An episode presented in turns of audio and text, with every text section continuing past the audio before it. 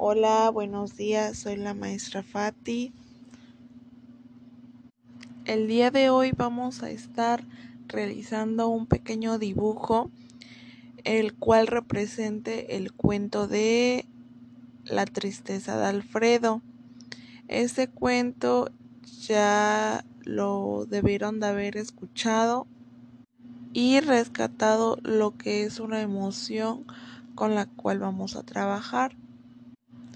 Y pues bueno, para representar lo que es la emoción que se va a estar ocupando, les voy a hacer llegar su hoja de trabajo con la maestra Yasmín. Vamos a dibujar lo que es nuestro pajarito del cuento y posteriormente vamos a tener que colorearlo. Y por último, este trabajo este dibujo será depositado en lo que es nuestro rincón de las emociones, dependiendo a qué emoción corresponda. Y esa sería nuestra actividad del día de hoy.